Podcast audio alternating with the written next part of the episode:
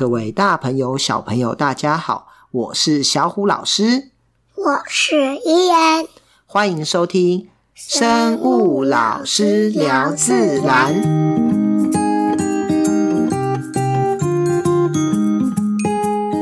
小故事谈生态。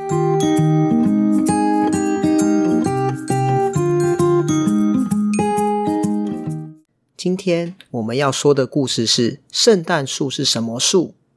据说在很久以前，有一位农民在一个风雨交加的圣诞夜里，遇到一个饥寒交迫、又饿又冷的穷苦小孩。他觉得这个小朋友真的很可怜，而在这个欢乐的节日下，不应该有人受苦，于是便热情地接待了这个小朋友，让他一起享用丰盛的圣诞大餐。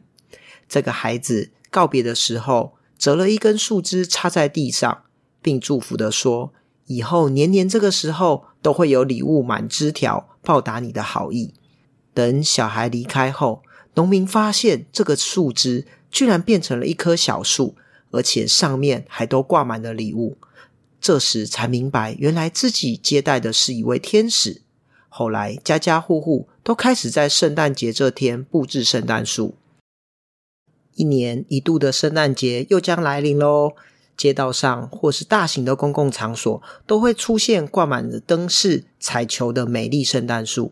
圣诞树在早期基督教的活动中是没有的，推测来源可能是早期欧洲部落里农业之神祭祀的习俗。古人常会在一年中最短的一天，十二月中的晚上，把常青树的叶子带回家。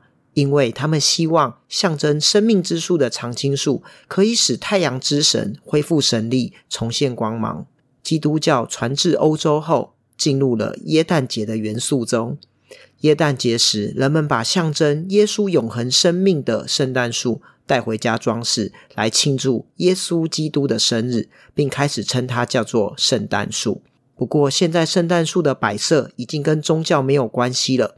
而是一种过节的欢乐气氛。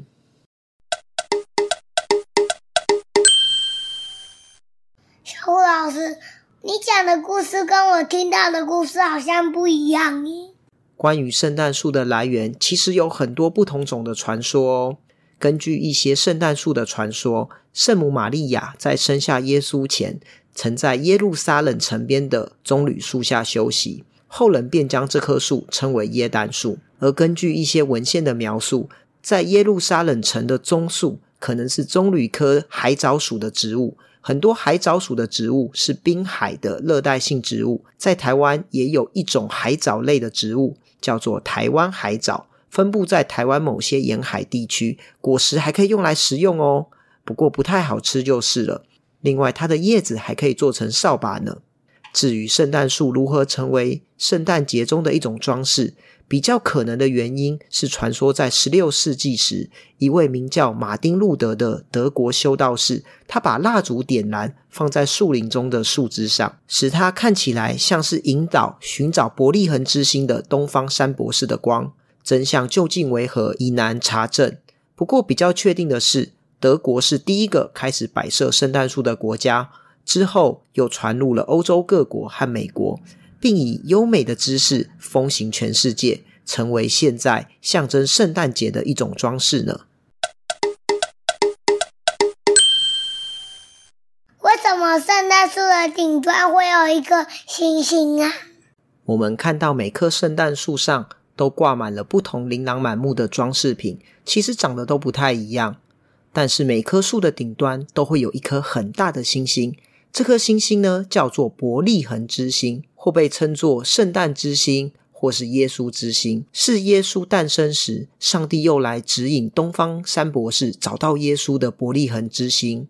每年只有家庭的一家之主可以把这颗希望之星挂在树的顶端哦。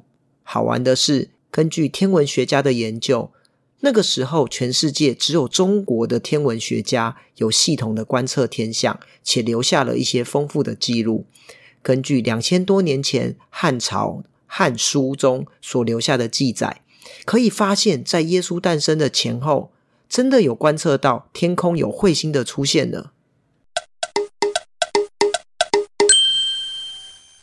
小虎老师，圣诞树到底是什么树啊？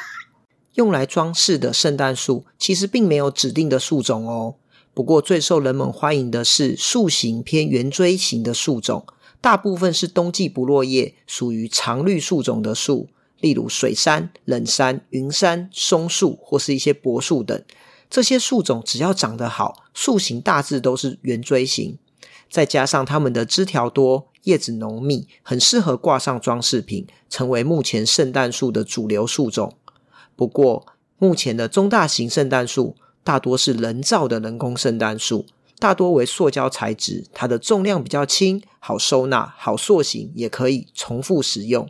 只有少数才会用真的树来作为圣诞树，因为真的树比较难照顾啊。但是它会有杉树或是松树的芬芳。而种植圣诞树也是一种产业哦，在圣诞节来临前，正是采收圣诞树的最佳时机。对不少林场的主人来说，他们的主要收入来源正是每年的圣诞节采收的圣诞树。而在美国，圣诞节前夕，还会全家一起开车去农场，然后呢，大家一起选一棵满意的圣诞树带回家，这是许多家庭最开心而重要的时刻呢。没看过圣诞树开花诶，圣诞树会开花吗？刚刚讲最常见的圣诞树种类其实是松、杉、柏等植物，它们都是属于裸子植物，是一种长寿、耐寒又常青的树。那我们通常叫它针叶树。植物呢，分成很多种，裸子植物呢，它其实是不会开花的一种植物，包含了松、杉、柏、红桧、苏铁跟银杏。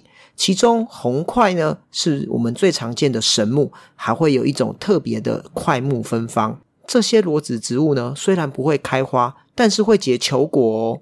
球果就是它的生殖器官。球果又分成雄球果与雌球果。雄球果通常比较小，会产生花粉；而雌球果通常比较大。我们会捡到松树的球果，这些大的球果都是雌球果哦。圣诞老公公拉雪橇的路是什么路啊？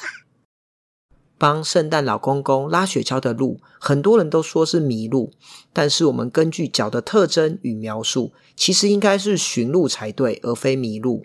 驯鹿是一种适应寒冷生活的鹿类，而且分布其实很靠北边，感觉就很容易被圣诞老公公选中，而且驯鹿比较早驯化。也是圣诞老公公选择的原因之一。驯鹿呢，它适应了严寒的气候，为了在雪下找食物，它们的嗅觉很灵敏，而且它的鼻子也适应了寒冷的环境。特殊的鼻腔构造不仅能让身体维持恒温，还能减少热量的散失。传说中，圣诞老公公拉雪橇的驯鹿共有九只，领头的驯鹿还叫做鲁道夫，长着一个会发光的红鼻子。那圣诞老公公的鹿是男生还是女生呢？听名字好像是男生。驯鹿呢比较特别，它是两个性别都会长角，推测鹿角可以让它们更方便从厚厚的积雪中刨出食物，或是可以保护自我。生物学家好玩的推测，圣诞老公公的驯鹿应该是母鹿哦，因为雌鹿的换角时间是四到五月，而雄鹿的换角时间则是十一到十二月。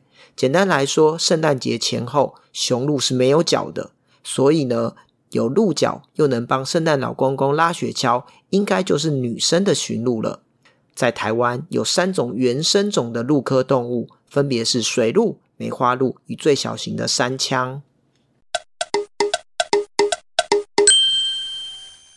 伊恩啊，那你有看过圣诞树吗？有，有时候在百货公司会看的。最喜欢圣诞节哪个地方？呃，有圣诞礼物。那你今年是想要什么圣诞礼物啊？警察行动指挥车。哇，这么长你也记得哦。可是圣诞老公公只送很乖的小朋友诶，那你有乖乖吗？有时候有，有时候没有。那你记得要乖乖，圣诞老公公才会送你礼物啊，好不好？我知道啊。那圣诞节是不是都很冷，会下雪呢？嗯，圣诞节一定会很冷，但是台湾就不一定会下雪。哦，但是我跟你说，因为地球分成南北半球，北半球的时候呢，刚好十二月是冬天，所以呢，圣诞节就会很冷。南半球像是澳洲、纽西兰，他们在圣诞节的时候其实是很热，是夏天哦。有没有很特别？有。好，那你会唱圣诞歌吗？会。那你唱给我听。We wish you a Merry Christmas. We wish you a Merry Christmas. We wish you a Merry Christmas and a Happy New Year. 好棒哦！祝大家圣诞节快乐！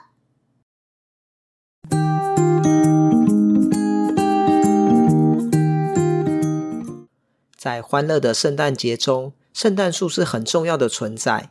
圣诞树的主要品种是松山柏等不会开花的裸子植物，不过现在大多是人工的塑胶树。而帮圣诞老公公拉雪橇的鹿是女生的驯鹿，而不是麋鹿哦。